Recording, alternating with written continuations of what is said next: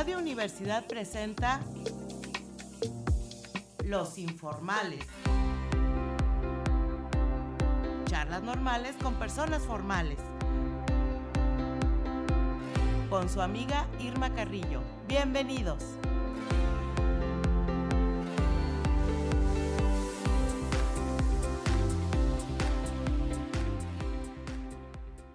¿Qué tal? Muy buenas tardes a todos los radioescuchas de Radio Universidad y de los informales. Bueno, pues eh, nos pueden escuchar, ya saben, por las frecuencias de 88.5 de FM, 1190 de AM en San Luis Potosí y 91.9 de FM en Matehuala o bien a través del sitio de Radio y TV Universitaria de, de la Universidad Autónoma de San Luis Potosí. Y también por si quieren eh, eh, darnos un comentario, una opinión, pueden hablar a los teléfonos 826-1347 y 826-1348. bueno, pues el día de hoy tengo una super invitada de lujo, compañera mía en, eh, de trabajo, una gran amiga y una mujer realmente admirable. Eh, le doy la bienvenida a Lucy Hernández Nieto, académica, investigadora, esposa, madre y con ella platicaremos acerca de los roles de la mujer en la sociedad. La definición de los roles de, género son normas no escritas en las que históricamente se han establecido una serie de comportamientos como propios o adecuados para un determinado género. Eh, ah, bueno, se me olvidó decirles que Lucy eh, tiene una maestría en ciencias interdisciplinarias de los medios de comunicación. Y además, eh, bueno, esa es de, también en la misma universidad, ¿verdad, Lucy? Bielefeld. Así Ah, ya lo pronuncié bien. y un doctorado en sociología. Entonces, y también por la misma universidad. Entonces, pues aquí la muchacha es una mujer muy, muy preparada. Este, bienvenida Lucy, qué gusto que estés aquí con nosotros. Irma, muchísimas gracias por haberme invitado a tu programa y qué bárbara, qué introducción. Espero que las expectativas Oh, no estén muy altas. No, no, no, pues aquí, aquí lo que vamos a hacer es echar chal. Sí, ya sabes, o sea, este, Me da un así- montón de gusto porque a nosotros nos, nos sobra tema. Sí, nos sobra tema y chal también. Sí, ahorita estábamos diciendo, híjole, ¿hace cuánto que no nos veíamos? Yo creo que como un año, Sí. más o menos así en físico, porque bueno, hablamos eh, casi diario porque somos compañeras de trabajo, pero eh, realmente este, ver a las personas, ah, qué gusto da, de veras. Es un lujo en estos días. Es un lujo en estos días. Bueno, pues vamos a entrar en el tema de, de- de los roles de género. Y yo, yo lo que digo este, a estas alturas de, del partido es que después de mencionar esta definición de los roles de género, del comportamiento, de este, comportamientos no, no este, digamos, eh, reglamentados, pero que se asumen, ¿sí? De, como propios adecuados, de- determinados para cada género, sí, no deberíamos a estas alturas estar platicando de esto, creo yo. Eh, entonces, bueno, pues a mí me gustaría preguntarte, ¿por qué te tengo que preguntar cómo le haces para compaginar tu vida con todas tus actividades diarias? ¿Por qué te tengo que preguntar eso, Lucy? Bueno, muy probablemente porque eh, es una pregunta que se le hace a muchas mujeres y que se hacen muchas mujeres también Sí. hoy en día. Eh, ¿Cómo le hago, no? Para conciliar, para compatibilizar mi trabajo o mi vida laboral con eh, mi vida privada. Sea esto cuidado de los hijos o cuidado de los padres o eh, los intereses personales, hobbies, etcétera, eh, que cualquier eh, persona podría tener, ¿no? Este es un, este es un tema que eh, de, nos atañe a todos, pero sin embargo es una pregunta eh, que recae más en las mujeres, ¿no? Sí, Ajá. hombre, lamentablemente así es. Porque, este, por ejemplo, yo, yo me acuerdo, bueno, cuando estaba casada, ¿no? Que, que te ayudo con los trastes y a mí, bueno, me, me empezaba yo a retorcer. ¿Cómo que me ayudas con los trastes? Esa no es la palabra correcta, mal. Sí tiene que ver con esta idea de, eh, de que tú mencionas de los roles, ¿no? O sea, el rol no es nada más decir, hoy, eh, bueno, he tenido un hijo y entonces soy madre, y ya. O me he casado y entonces ahora también soy esposa y listo, no es nada más una etiqueta, es un, o un nombre nuevo, sino que los roles de género pues transportan muchas cosas, o sea, traen consigo eh, patrones de comportamiento. Eh, como tú decías, formas que se esperan, ¿no? De cómo debemos comportarnos hombres y mujeres de acuerdo al rol o a la posición social eh, en la que estamos en algún momento determinado, eh, pero incluye también expectativas sociales, ¿verdad? Hay ideas individuales del rol, o sea, todos, todos tenemos una idea quizás individual de lo que significa ser esposa o ser mamá o ser maestra o etcétera, ¿verdad? Investigadora, pero además de esas eh, ideas individuales que podemos tener de los roles, también hay eh, nociones sociales. ¿no? expectativas sociales y eh, sobre cómo debemos comportarnos, qué debemos hacer o qué debemos dejar de hacer. Claro, si eres madre tienes que ponerte en tu papel de madre, este, ahora sí que madre abnegada, sufrida, sacrificada por los hijos y, y, cuidadora total al 100%. Y, y bueno, en México esa es una palabra sagrada. Si estamos hablando de cosas este, que, que se asumen como, como ya eh, hechas, determinadas y que no podemos romper. O sea, el Día de la Madre es ejemplo de ello, ¿no? Sí, de hecho podemos ver que alrededor de la maternidad hay, estereotipos, ¿no? Eh, sobre todo esta idea, esta noción de que la maternidad significa sacrificio. Ah, sí, eh, exacto. y, y, esa es la como la definición o la idea predominante de lo que significa ser madre y con la que pues hoy en día hay mujeres eh, que no están de acuerdo, ¿verdad? Eh, no quiere decir que uno no eh, deje de hacer ciertas cosas o en distintos puntos de tu vida, ¿verdad? Dependiendo de si eliges una carrera, un trabajo o si tienes hijos, etcétera. O sea, siempre hay que hacer decisiones, ¿no? Tomar decisiones. Em, pero hay una noción muy predominante de que la maternidad significa sacrificio, significa un sacrificio muy grande, incluso a veces no nada más del tiempo, sino de la propia identidad.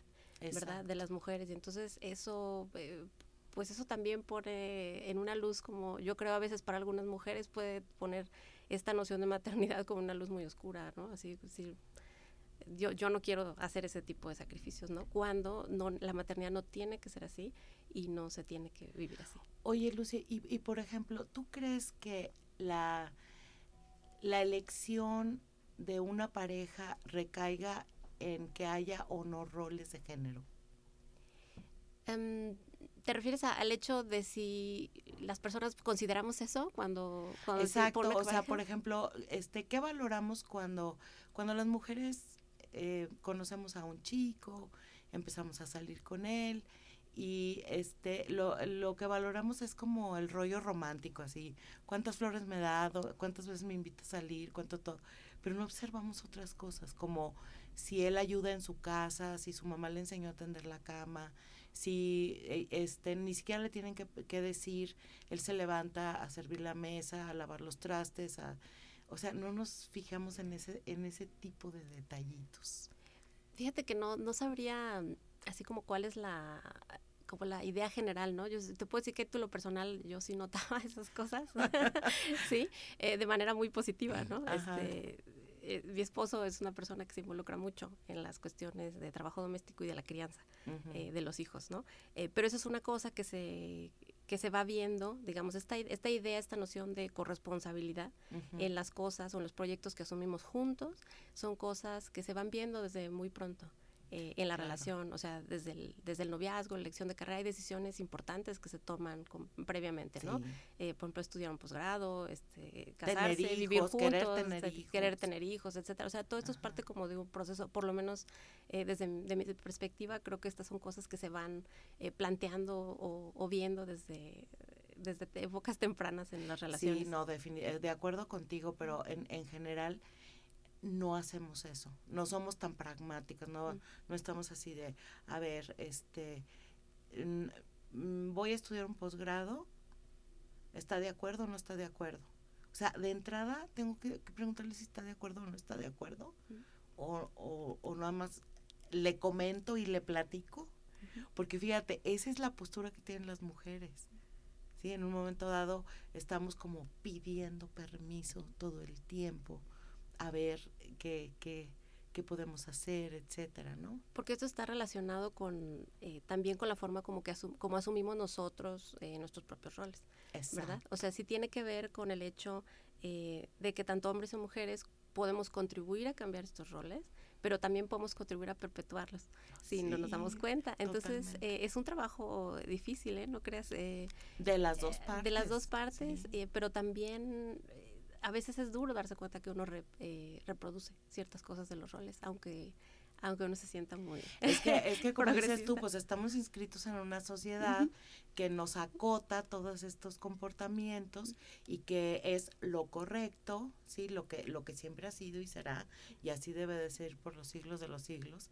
Y, y no hay estas pequeñas rupturas. Y si hay esas rupturas entonces inmediatamente somos juzgados somos señalados nos tachan de feminazis, de cosas de ese tipo tan violentas que hay, este, cuando que realmente lo, lo, que deseamos es pues tener equidad, simplemente, o sea, llegar a un punto de equidad, un punto de equilibrio, ¿no?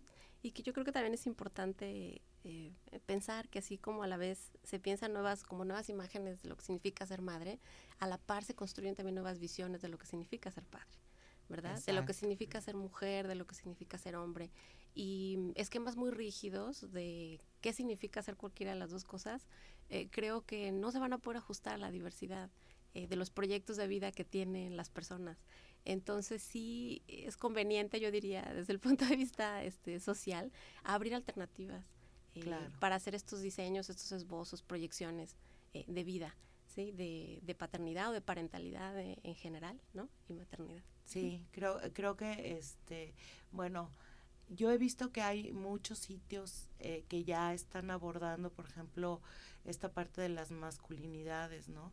En donde también ya hay espacios de reflexión para que los hombres digan, bueno, voy a romper este esquema, esto no tiene que ser así, solamente porque me lo dijeron, etcétera.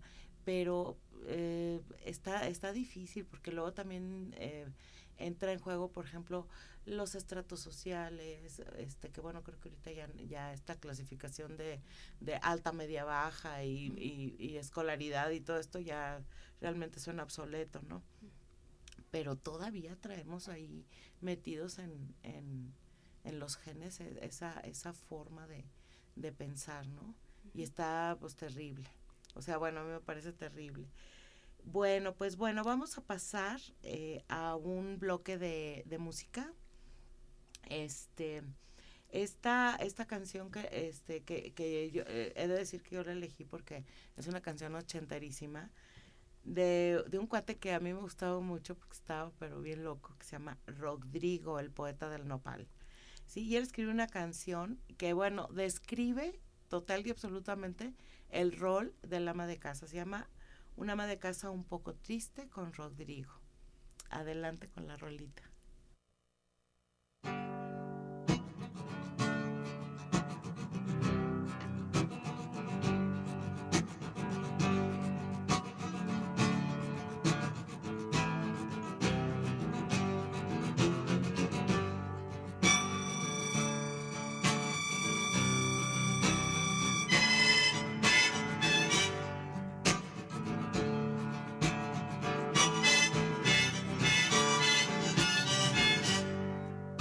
Tus días.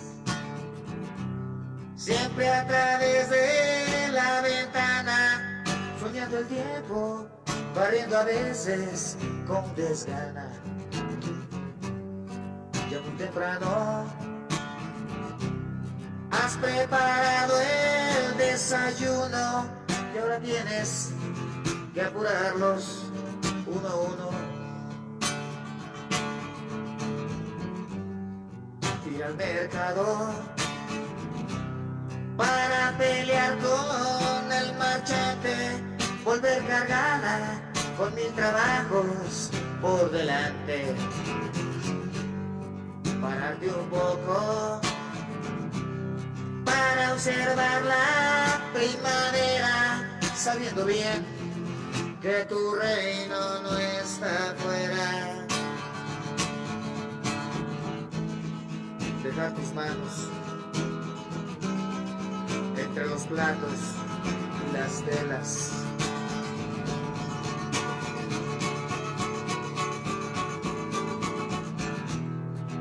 Buscar ansiosa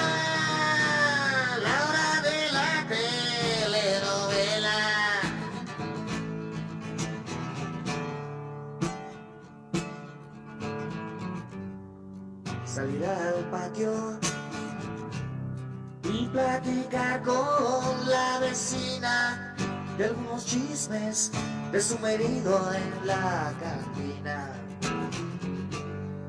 Bañar los niños, pues llegan hechos una pena y luego tienes que ir a preparar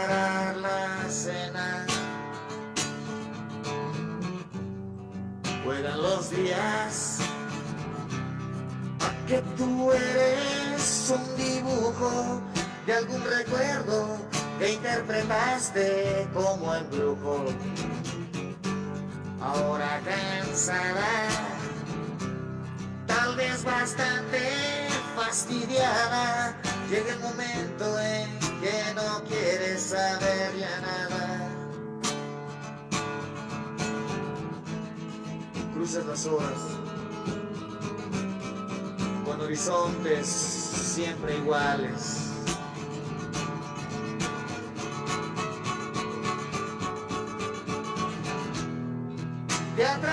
El tiempo con sus achaques y sus males.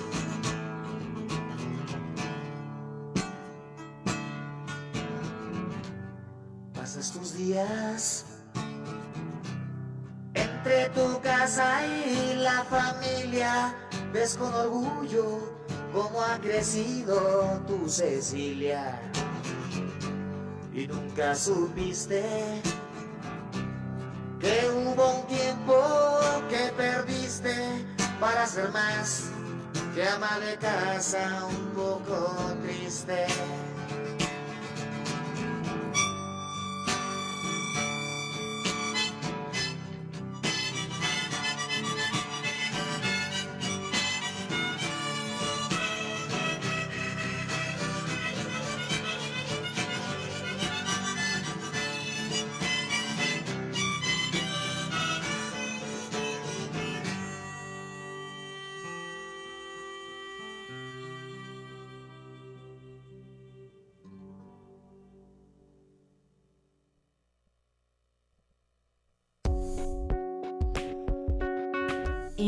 Interfolia, libros y páginas sueltas. Bueno amigos, pues en, en, esta sección de Interfolia les quiero recomendar un libro de la escritora Rosa Nizan, que cuando yo los leí, bueno, es un par, pero le, les traigo un, primero, eh, me quedé totalmente estupefacta. Se llama Novia que te vea, de Rosa Nizan, escrito en 1992 de la editorial Planeta. Bueno, Rosa Nizan nace en la Ciudad de México y se dedica profesionalmente a la fotografía y también hace audiovisuales. Y en el relato, el, el relato de, de, este libro, sí, es el relato íntimo de una joven y su lucha por descubrir quién es más allá de la expectativa de la familia. Entonces, estamos en, en, en un contexto del México de los años 50, en donde esta chica, Oshínica, una joven perteneciente a la comunidad sefardí en, el, en este México de los 50, eh, comparte a través de, de, lo escrito en su diario sus anhelos, temores e inquietudes mientras crece y es preparada para algún día convertirse en esposa. O sea, toda la, esta comunidad judía cerrada, ¿no? Que, este, cría a sus mujeres nada más pues para casarse y tener hijos. Pero mientras ese momento llega, descubre el mundo académico y comienza a preguntarse si otra forma de vida es posible para ella y para las mujeres que la rodean. Y si se atreviera a cambiar el rumbo de su vida. Mientras el lector se vuelve el confidente de Oshinika y es partícipe de su miedo a ser sorprendida en el acto de escritura, en Novia que te vea que fue llevada al cine, una, un peliculón buenísimo, eh, gracias a, fíjense, a la recomendación de Elena Poniatowska. Se la recomendó a la directora que se llama Gita Shifter, que por supuesto ella es también judía, con un guion de Hugo Iriart, se nos revela ese México conformado por minorías que luchan por integrarse en una sociedad plural y en proceso de transformación sin renunciar a sus costumbres, creencias y formas de expresarse. Entonces, bueno, pues les recomiendo esta, esta película de, digo, esta, este libro de Novia que te vea. Y el segundo libro se llama hijo que te nazca. O sea, es, todo el, proceso. Muy bueno, eh, de Rosa Nizan. Y bueno, pues vamos a seguir platicando con Lucy acerca de este asunto de los roles de género. Yo te quería preguntar, Lucy, ¿cómo, cómo afectan estos estereotipos en la, en la vida de, de, una mujer? ¿Cómo eh, ese sentimiento de frustración que trae todo uno todo el día, ¿no? Porque por ser mujer no me pagan bien, por ser mujer no me reconocen, por ser mujer tengo que hacer o no tengo que hacer. ¿Qué opinas de eso? Pues definitivamente hay ciertas eh, expectativas, a lo mejor algunas muy este, rígidas, ¿verdad? Con respecto al, al a, lo, a, lo, que nos corresponde hacer a las mujeres dependiendo del rol que asumimos. Pero también hay un espacio como individual de negociación, ¿verdad? Y uno acepta ciertas cosas, a lo mejor otras las dejas ir, ¿verdad?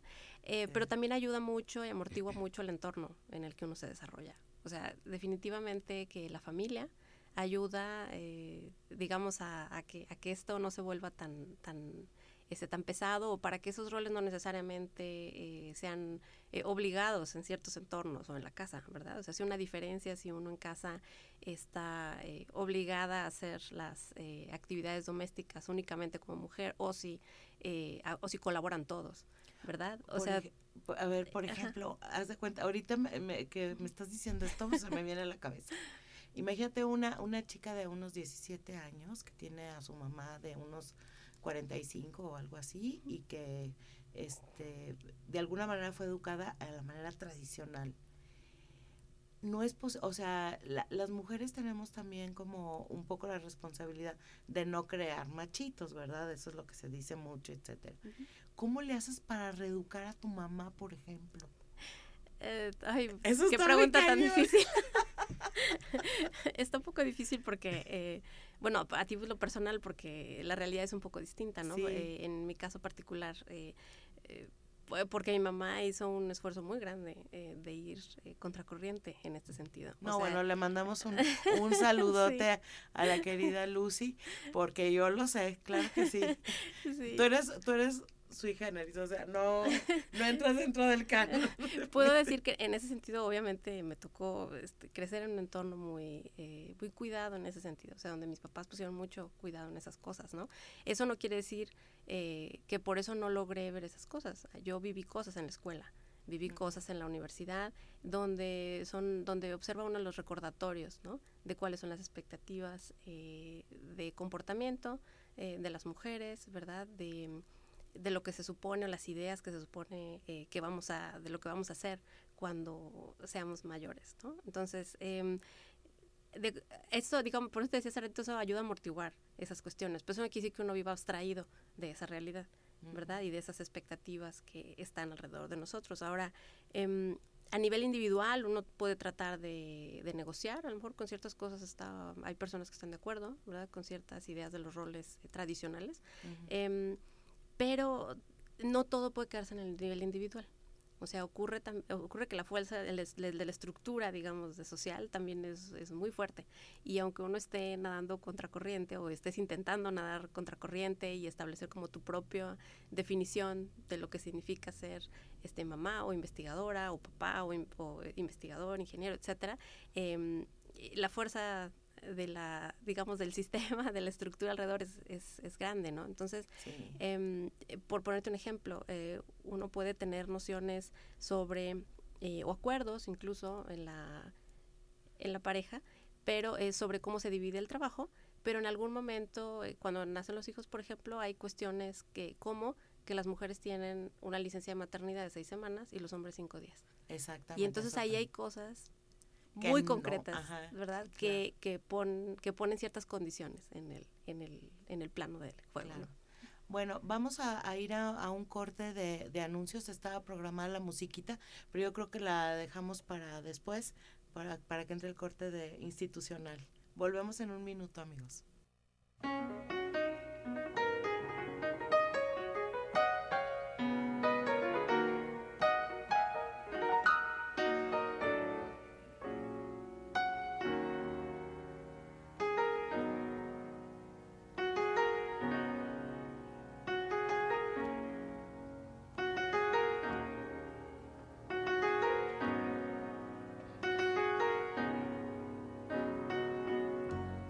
She takes just like a woman. Yes, she does. And she makes love just like a woman. And she aches just like a woman. But she breaks like a little girl.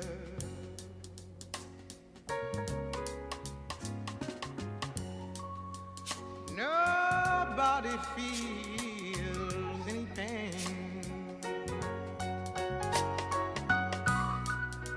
Tonight, as I stand inside the rain, everybody baby's got new clothes. Lately,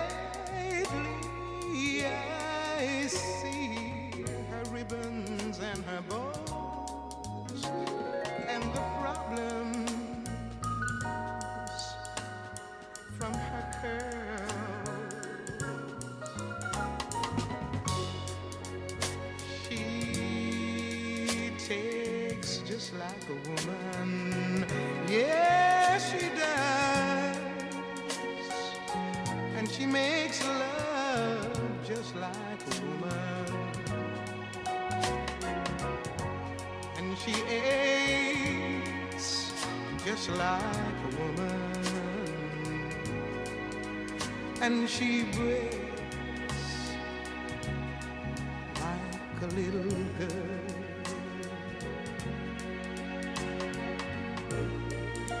It was raining from the first. Everybody knows I was dying of thirst. So I came here.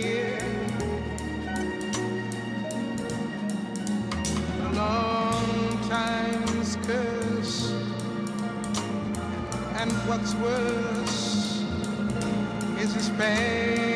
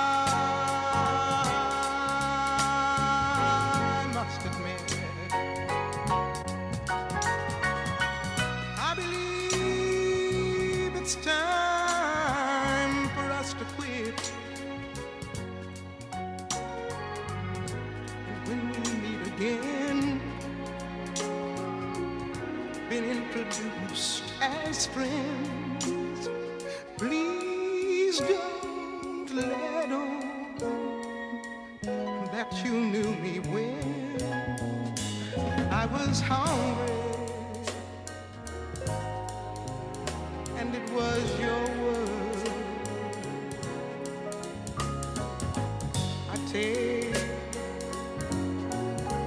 just like a woman. Yes, I do.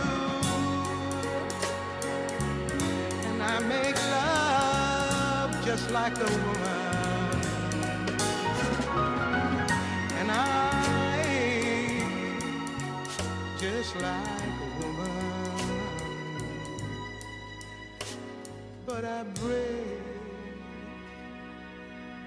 just like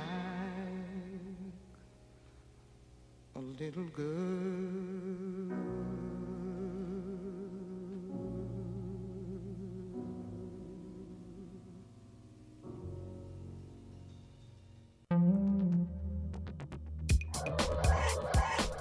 Contrapicada. Imágenes a través del tiempo.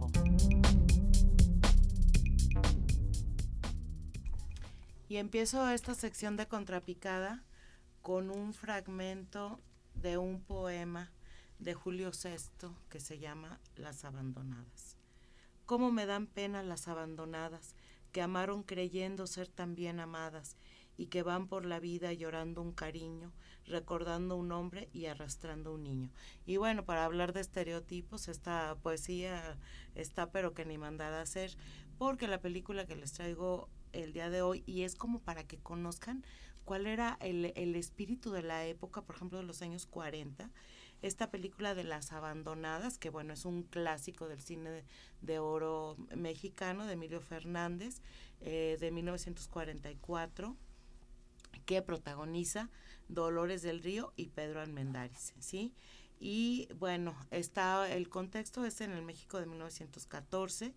Margarita, que es Dolores del Río, es una mujer de pueblo que es seducida y abandonada por Julio, que eh, es protagonizado por Víctor Junco y al ser deshonrada es echada de su casa familiar por su padre y se va a malvivir a México, donde tiene a su hijo y cae en la prostitución.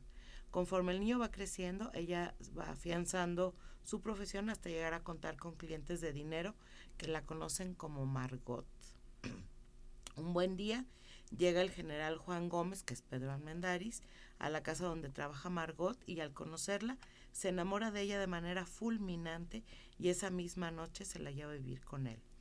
Juan trata a su amante como una reina, le compra una casa enorme, la llena de lujos, pero la mantiene vigilada, hasta que un buen día le retira la escolta para descubrir con quién se cartea, pues sospecha que, la, que lo engaña. Margot, sintiéndose libre, va a visitar a su hijo, que vive con una antigua amiga de ella llamada Gualupita. Sin saber que Juan le, la sigue escondidas, cuando regresa a su casa, Juan le pide matrimonio y le confiesa que ha descubierto su secreto y le ofrece ser padre de su hijo. Bueno, Margot está loca de felicidad, pero finalmente, bueno, pues se da cuenta de que él no era un, un general derecho, sino que era el jefe de la banda del automóvil gris. Y bueno, ahí se empieza a complicar toda la historia y demás. Pero lo interesante y rescatable de esta película, además de la maravillosa fotografía, etcétera, es ese estereotipo de, de la mujer abandonada, eh, que porque el hombre no le responde, etcétera, etcétera, y que ahorita tenemos muy superado, pero que definitivamente pues hay que conocer el pasado para saber qué onda con, con, el, con el presente sobre todo. Y bueno, voy a hacer aquí un paréntesis porque le quiero mandar un saludo muy especial a una pequeña niñita que nos está escuchando, este, Amelia. Sí, eh, Amelia va por ti y por todas tus compañeras este programa. Un saludo, mi niña. Gracias por escucharnos. Y también, eh, este, bueno, Amelia es hija de Lucy, por eso este, la mando saludar. y eh, también quiero saludar a Johnny y a Luisa Carolina, que segurito que nos están escuchando. Un saludo, chicos, alumnos de nosotras, ¿verdad, Lucy? Saludos, Johnny y Luisa. Gracias por escucharnos. Gracias. Este, bueno, pues este último bloque de, de, de este programa que se está poniendo bueno, eh, decidimos eh, eh, utilizarlo, ¿verdad? Para platicar acerca de los roles de la mujer en otros ámbitos, por ejemplo, en el ámbito publicitario, en el ámbito académico, en el ámbito literario. O sea, ya el rollo del rol del ama de casa, un poco triste, y de la mujer abandonada y todo eso ya lo dejamos atrás. Ahora vamos a ver qué estamos haciendo ahorita, ¿no? Entonces, Lucy, pues a ver, platícanos, porque tú tienes una investigación al respecto, ¿no? Sí, bueno, una, cuando hablamos de roles de género, digamos que es, es imprescindible, además de hablar sobre las, la forma como eh, adquirimos esos roles o los reproducimos sin querer a través de la socialización, como buscamos cambiarlos, eh, pues una parte importante de ahí también eh, lo juegan, los juegan los medios de comunicación, porque los medios de comunicación eh, nos ofrecen estas, eh, estos esbozos, digamos, de lo que significa ser eh, mujer o ser hombre o mamá, ¿verdad? Entonces, eh, y nuestro consumo de medios de comunicación es muy alto. ¿verdad? Está bastante diversificado por lo que muestran las, eh, los estudios, ¿verdad? Pero em, en todos lados vemos representaciones de hombres, de mujeres, en distintos roles desde la publicidad, la literatura, ahorita escuchamos representaciones eh, en canciones, estamos hablando de representaciones en películas y bueno, por un lado hay que reconocer que esas, eh, esas representaciones han cambiado, ¿verdad? A mí en particular, eh, por el tipo de investigación que yo realizo, me interesa ver cómo se representan las mujeres investigadoras, mm. ¿verdad? En las, en los medios de ficción. ¿Verdad? Entonces sabemos que, eh, por ejemplo, que hay roles muy estereotípicos de mujeres en la publicidad, ¿verdad? Sí. Donde aparecen mujeres siempre este, muy guapas, muy delgadas, muy preocupadas por su aspecto, ¿verdad? Por las cosas sociales o superficiales eh, de la vida, ¿verdad? Digamos, eso es como uno de los este, clichés de la, de la publicidad.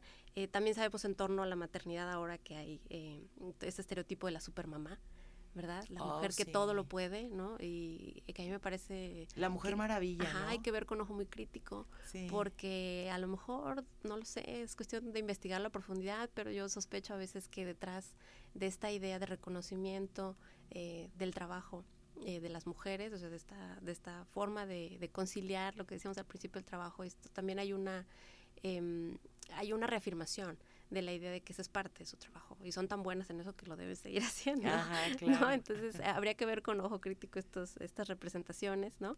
Eh, decíamos también a la mamá sacrificada, ¿no? Esta, también es muy recurrente en la publicidad del Día de las Madres, a propósito de... Ay, no, no, bueno, yo, ¿No? mi- mamá odia ese día, déjame te digo. Sí, sí, sí. Pues sí, porque ahí a lo mejor no estamos muy de acuerdo, ¿no? Con algunas de esas representaciones. Em, pero, por ejemplo, podemos ver que en, las, eh, en los medios de ficción, eh, las, las mujeres científicas son, o investigadoras son representadas diferentes que los hombres. Entonces, em, el hecho de que los medios nos ofrezcan estereotipos es casi inevitable. Lo que sí, eh, lo que sí resulta como muy este, interesante es ver eh, la poca diversidad que hay de estos modelos, de estos patrones. A ver, ¿sí? a ver, este, danos un ejemplo de un estereotipo de mujer científica. Pues mira, por ejemplo, si, te, si les dijera uno primero, vamos a empezar con los hombres, si te parece, para Ah, que veamos, porque es interesante ver los dos. Eh, un clásico de los, de los hombres investigadores, ¿no? En, el- en las películas es el llamado científico loco, ¿no? Lo que en inglés sí. se llama el mad scientist, ¿no? sí. Es un, es un investigador muy, eh, muy inteligente, eh, pero pues es megalómano, eh, tiene ganas de apoderarse del mundo y representa una ciencia eh, muy peligrosa, ¿verdad? Sí. Porque está en juego la humanidad. Y hay sí. muchos ejemplos de estos en el cine, ¿verdad? Tenemos a. Doctor Strangelove, eh, eh, digo, Víctor Frankenstein es como el ah, arquetipo, bueno, esto. Frankenstein es así, con su Igor, ¿no? El ayudante jorobado. ¿no? Exactamente. Entonces, por ejemplo, en las, en, el- en las películas hay este tipo de estereotipos, eh, esta clase de estereotipos donde tenemos el científico loco, el científico aventurero, el científico eh, altamente profesional, ¿no? Que no, eh, todos estos, todos estos modelos de científico, o el, o el profesor eh, distraído, ¿no? Ese es uno de esos. Ah, Ajá. sí, como Jerry Lewis, que bueno, no creo que nuestros, bueno, no sé si los radioescuchas lo conocerán, sí, pero, pero, es un, buen, es un buen ejemplo, sí. Pero también el profesor eh, Dr. Emmett Brown, por ejemplo, de. Volver al Futuro. Ah, es un uh, buen sí, ejemplo sí, de este, ¿no? claro. Eh, todos estos investigadores, por ejemplo, eh, se les muestra con pocos vínculos eh, sociales y familiares. Sí. O sea, muy rara vez estos investigadores tienen familia, ¿no? Por ejemplo. Eh, pero cuando vemos los estereotipos de, de las mujeres, por ejemplo, ahorita por tomar un, un estudio que hizo una eh, socióloga austriaca que se, eh, que se llama Eva Flicker, ¿verdad? Tiene un artículo muy interesante sobre estos estereotipos en el cine. Ella se da cuenta que las representaciones de las mujeres también están estereotipadas, No, pues sí, sí, Ujú. por supuesto. pero los estereotipos son muy diferentes. A ver. Entonces, por ejemplo, el estereotipo, un estereotipo típico es lo que le llama ella una old maid, que es una mujer quedada.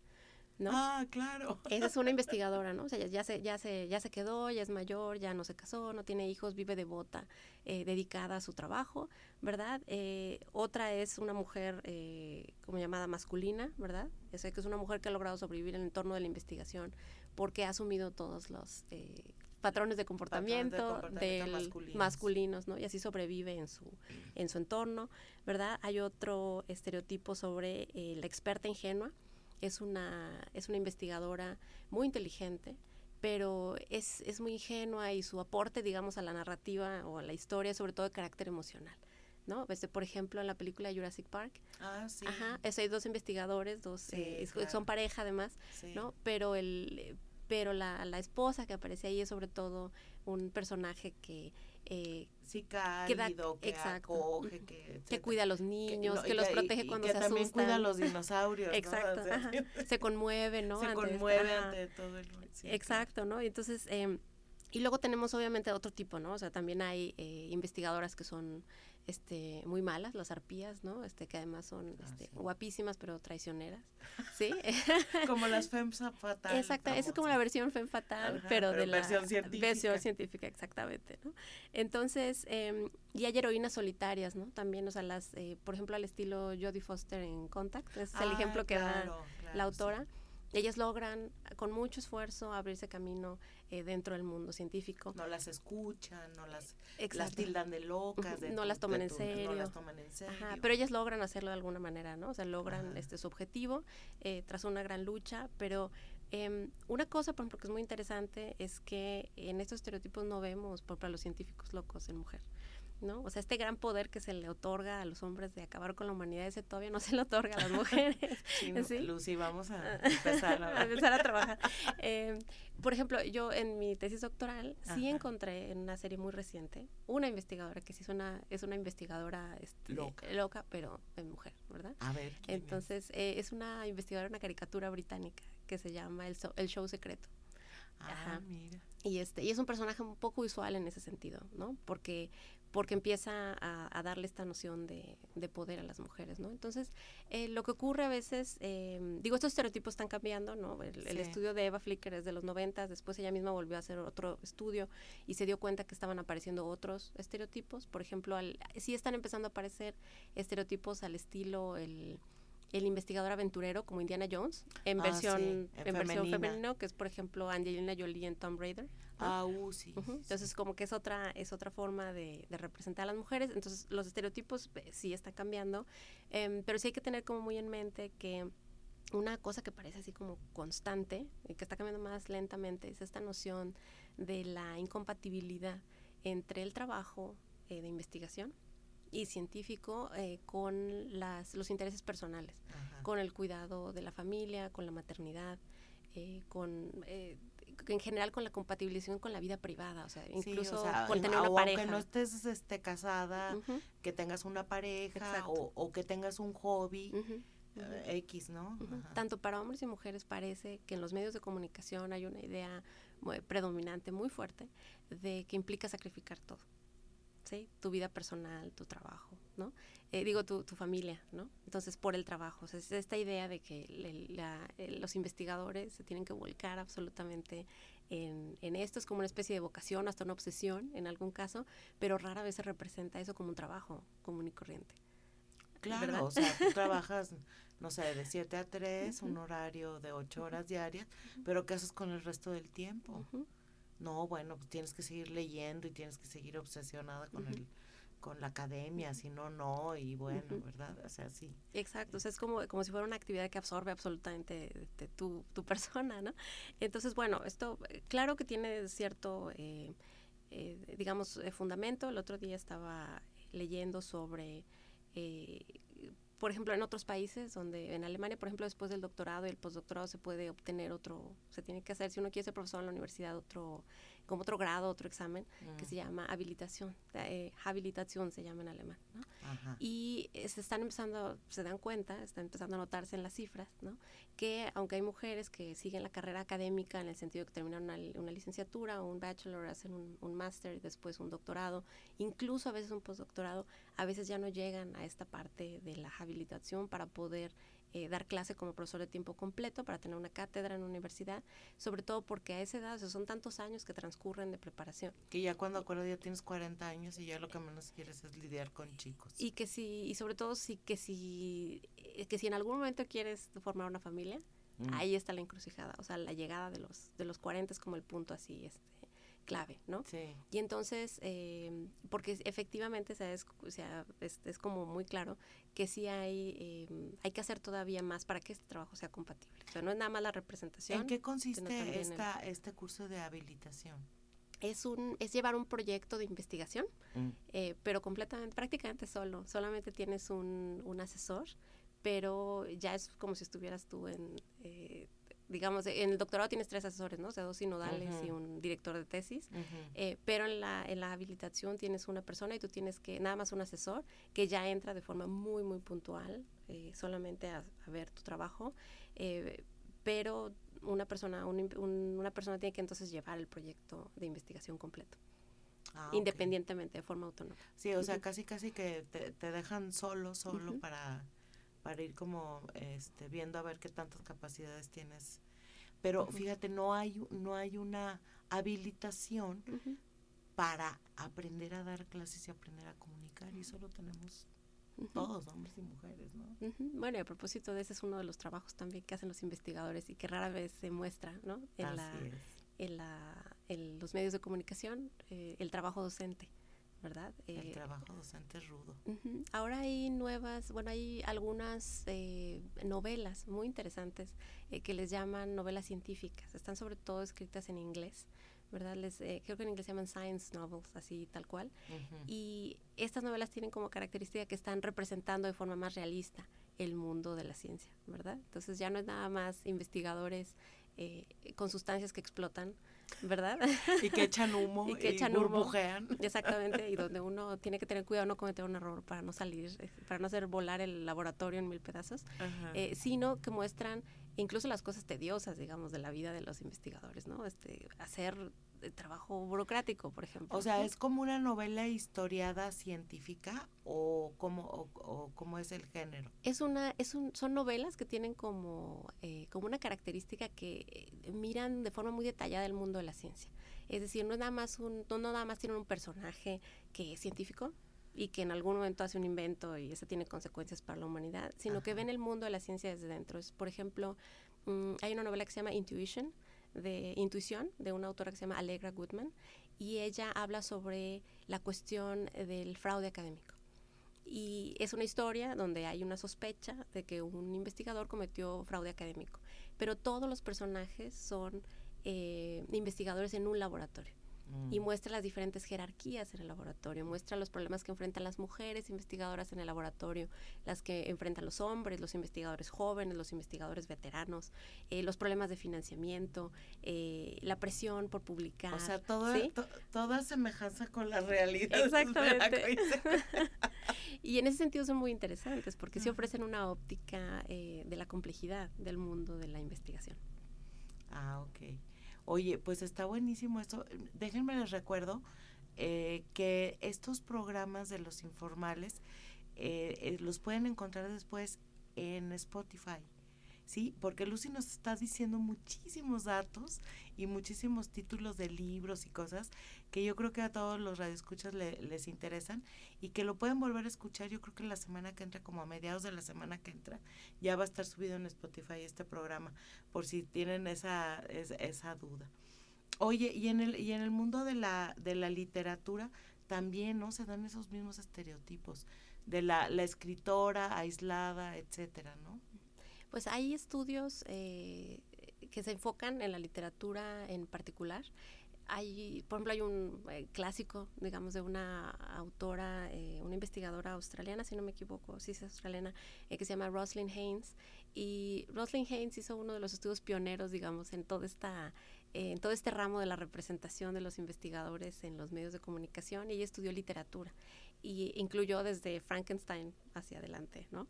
Eh, y encontró estos estereotipos de los eh, de representación de los hombres en general ¿no? en la literatura no estoy al tanto ahorita de investigaciones sobre las mujeres en particular eh, en la literatura pero sí conozco los casos de estas nuevas de estas nuevas novelas donde las aparecen mujeres obviamente no en diferentes posiciones roles etcétera pero sobre todo donde sí se empieza a observar esta esta relación entre la vida eh, privada de las mujeres, ¿sí? Eh, cómo compatibilizan la vida eh, familiar, ¿verdad? Con el trabajo, etcétera. eso se vuelve también parte del tema, ¿no? Porque es parte del tema de la vida Lucy, tenemos que leer tu tesis urgentemente. ¿Dónde la podemos conseguir? ¿Está escrita en inglés, en alemán? ¿Cómo está la onda? Sí, mi tesis doctoral está escrita en inglés, así que está un poco más, ah, accesible. más accesible. La de maestría sí quedó en alemán. y ese sobre, ese sobre la representación de los científicos en, en la publicidad. Híjole, esa estaría, bueno, me encantaría leerla. Tienes que hacer una traducción para acá, para la sí, está en la lista. bueno, Gracias. Este, bueno, pues vamos a, cerrar ya este programa. Qué bruto, se nos pasó rapidísimo el tiempo, de volada. Bien interesante, Lucy. Te agradezco muchísimo que, que, nos hayas acompañado. Y como les digo, pues ya luego lo podrán este, escuchar nuevamente el, el, programa en Spotify. Eh, yo les aviso por redes sociales. Y eh, pues los invitamos a, a seguirnos escuchando el, el próximo viernes en punto de las 6 de la tarde. Muchas gracias. Síganse cuidando que el semáforo está en amarillo. Ya saben que es un semáforo amarillo disfrazado de naranja, pero que es rojo. ¿Sí? Entonces, bonito fin de semana y cuídense mucho.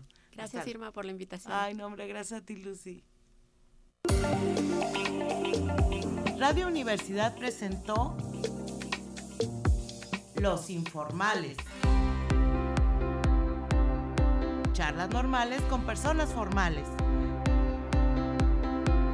Con su amiga Irma Carrillo. Bien, hasta la próxima.